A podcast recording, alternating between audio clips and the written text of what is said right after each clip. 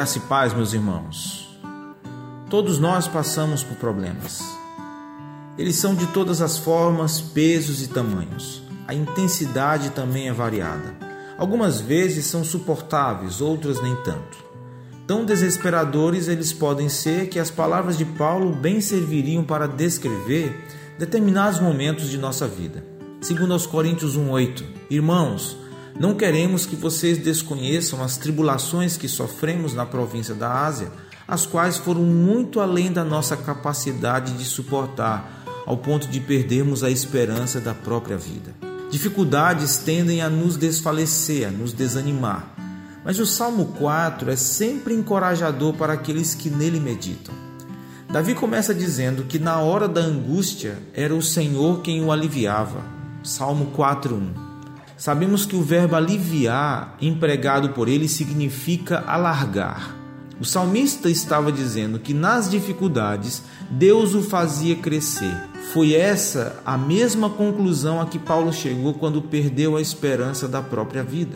O apóstolo Paulo, ele foi por Deus aliviado, cresceu e aprendeu a confiar no Senhor.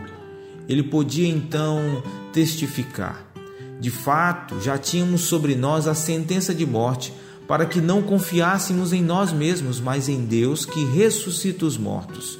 Ele nos livrou e continuará nos livrando de tal perigo de morte. Nele temos colocado a nossa esperança de que continuará a livrar-nos enquanto vocês nos ajudam com as suas orações. Alívio não é um sentimento abstrato qualquer, nem um mero suspiro após um longo período de fadiga. Ele é o fruto de um coração que, no meio das lutas e das provações, aprendeu a confiar no Senhor.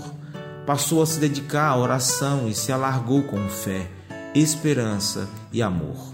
A alma aliviada é aquela que suspira em oração, que se abriu para a esperança em Deus, que nos livrou e continuará nos livrando.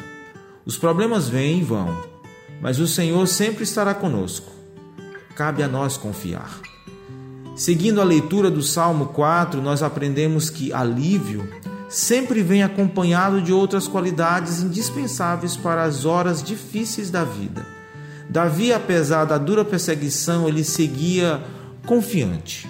Ele diz no Salmo 4, 2 e 3: Até quando vocês, ó poderosos, ultrajarão a minha honra? Até quando estarão armando ilusões e buscando mentiras? Saibam que o Senhor escolheu o piedoso o Senhor ouvirá quando eu o invocar.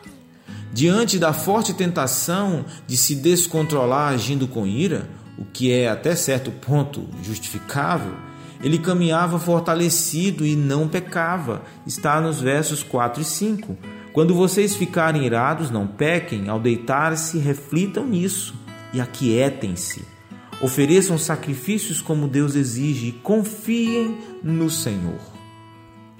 Cego pela adversidade, ele perseverava com sabedoria. Veja no verso 6. Muitos perguntam: Quem nos fará desfrutar o bem? Faze, ó Senhor, resplandecer sobre nós a luz do teu rosto. Entristecido pelos problemas, ele desfrutava de alegria. Verso 7: Encheste o meu coração de alegria, alegria maior do que a daqueles que têm fartura de trigo e de vinho.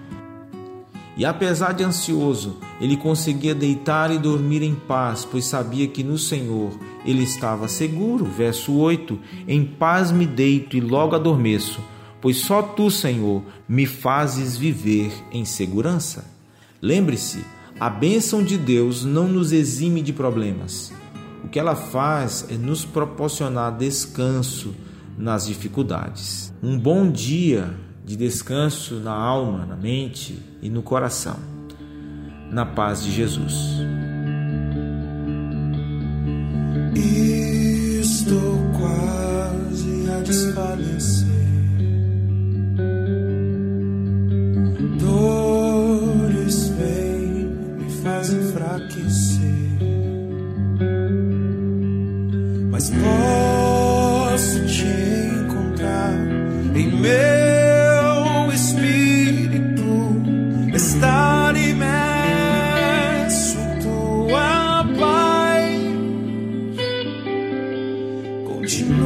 você a caminhar.